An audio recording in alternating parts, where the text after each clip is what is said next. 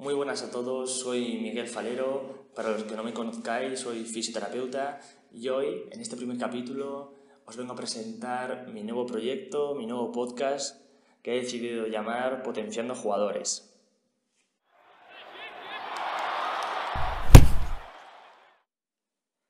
Como muchos de vosotros, mi afición por el fútbol empezó desde bien pequeño, alrededor de unos 6 años.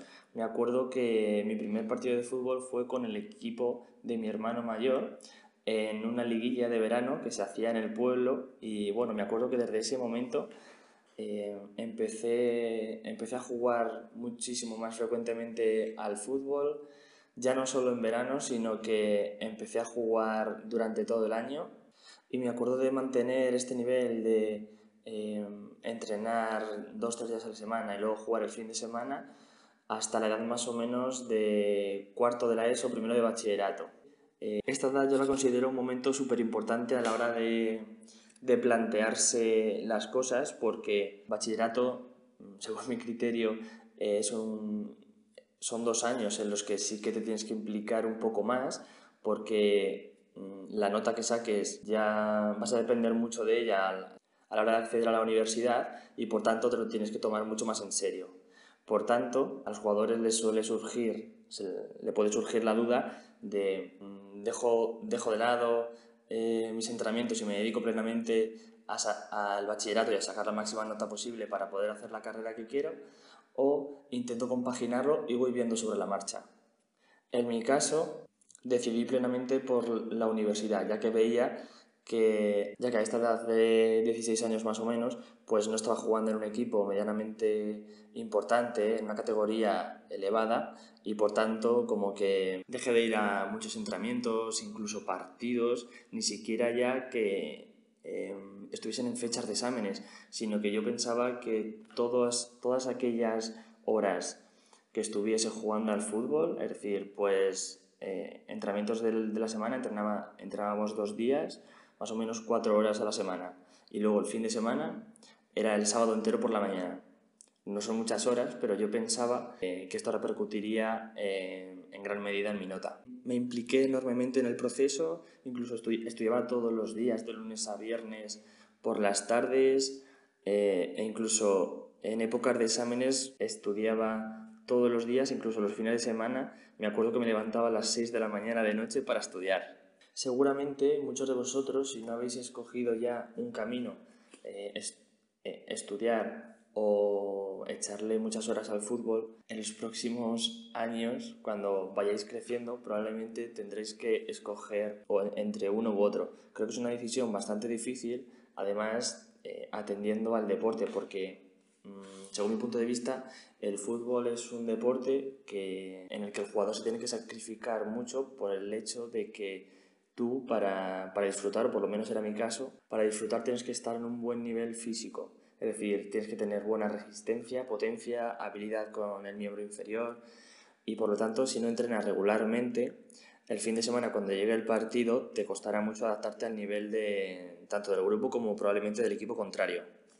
Yo, de hecho, echando la vista atrás, eh, creo que tenía una mentalidad bastante victimista porque pensaba, Buah, juego en un equipo de pueblo pequeño, no conozco a nadie, a ningún ojeador que tenga relación con muchos equipos y pueda empezar a hacer las prácticas con un equipo de mejor categoría.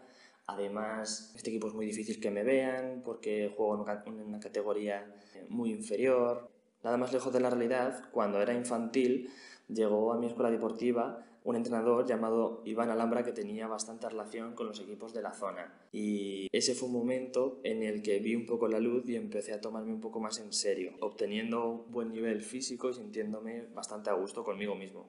Además, tuve la suerte que a raíz de este entrenador que llegó a la escuela deportiva, pude acceder al equipo de la selección de Toledo eh, a la edad de, de cadete más o menos. Esta etapa fue bastante importante y decisiva porque yo, aunque estuviese a buen nivel, los jugadores de mi mismo equipo eh, jugaban en equipos mucho más grandes, de mayor categoría, y por lo tanto eso eh, me supondría entrenar mucho más y hacer un esfuerzo por mi parte, cosa que no hice y por tanto había una gran distancia entre el nivel de, de los jugadores de mi mismo equipo y el mío. Eso también acentuó un poco la creencia de que yo no podría llegar a, a un buen equipo. Además, no solo pude jugar en la selección de Toledo, sino que un día después de la escuela, perfectamente me acuerdo que llegó una carta a casa de una convocatoria para, para ir a jugar un partido con la selección de Castilla-La Mancha en Tomelloso. Y como os podréis imaginar, si tenía una mentalidad mm, ciertamente escasa sobre mí mismo eh, con la selección de Toledo, imaginaos el salto a Castilla-La Mancha. Además, yo no tenía tan seguro que pudiese llegar lejos y por, y por tanto no me estaba implicando en mis entrenamientos ni, ni, en mi, ni en mis partidos los fines de semana. Por lo tanto, yo llegué a la convocatoria de Castilla-La Mancha con un nivel bastante bajo, cosa que hizo que el partido para mí fuese de pena.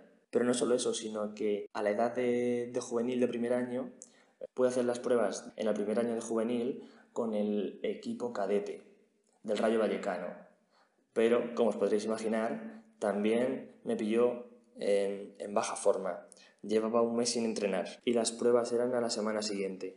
Por lo tanto, me acuerdo que me impliqué bastante durante esa semana, pero físicamente estaba destrozado. Como podéis imaginar, eh, el sueño de ser futbolista profesional se fue apagando poco a poco. Y fui implicándome más y más en entrar en el grado de fisioterapia en Madrid, ya que pensaba que era una carrera que estaba bastante relacionada con el mundo del fútbol, me llamó bastante la atención y empecé a seguir ese camino. ¿Qué aprendizajes podéis sacar de todo esto que os estoy contando? Para mí el jugador se completa por tres aspectos. El primero de ellos van a ser las cualidades de base, es decir, eh, tomándome a mí como referencia, que empecé a jugar a los 6 años de edad, mis cualidades de base serían o dependen de, de mi contexto justo antes de esos seis años. Es decir, yo voy a tener una potencia, una resistencia y unas habilidades con los miembros inferiores dependiendo de todo lo que haya hecho en, esos cinco años, las actividades que haya realizado. Por otro lado, el segundo aspecto va a ser el trabajo duro, es decir, eh, este, este, trabajo eh, va a permitir potenciar las cualidades de base que tiene el jugador. Y como a lo mejor os habéis podido dar cuenta, esta palabra potenciar me llama mucho la atención y es súper importante. Por eso he llamado a este podcast Potenciando Jugadores, porque a raíz y gracias a este nuevo proyecto de audios vais a poder potenciar, apalancar vuestras cualidades de base. ¿Cómo lo vamos a hacer? Yo como fisioterapeuta voy a hablar sobre conceptos básicos sobre la fisioterapia, también abordaremos temas sobre el calentamiento, consejos para disminuir el riesgo de lesiones, eh, mitos también que tiene la figura del fisioterapeuta, cómo afrontar algunas lesiones, pero no solo vamos a hablar eh, de la fisioterapia y cómo puede ayudar al jugador, eh, sino que también intentaré mm, traeros profesionales relacionados con la psicología deportiva, que os den consejos para, para muchos de vosotros, a lo mejor también tenéis el problema de que os ponéis súper nerviosos a la hora de jugar partidos importantes, no podéis dormir. Eh, además de eh, profesionales de la psicología, también traeré preparadores físicos que os den consejos para manteneros mejor en forma.